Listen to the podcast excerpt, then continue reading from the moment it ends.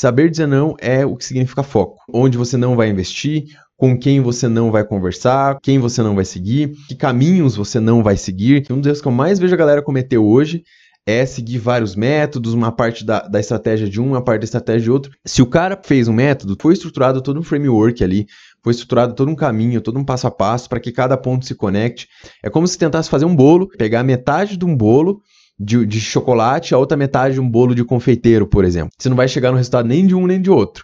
Então aí pode ser que nesse risco saia uma coisa muito foda, um bolo muito legal, muito diferente, você descubra uma nova receita, mas as chances são, principalmente se você está começando, que você vai perder tempo, que você vai investir tempo, dinheiro, energia, equipe. Isso geralmente é a receita para o fracasso.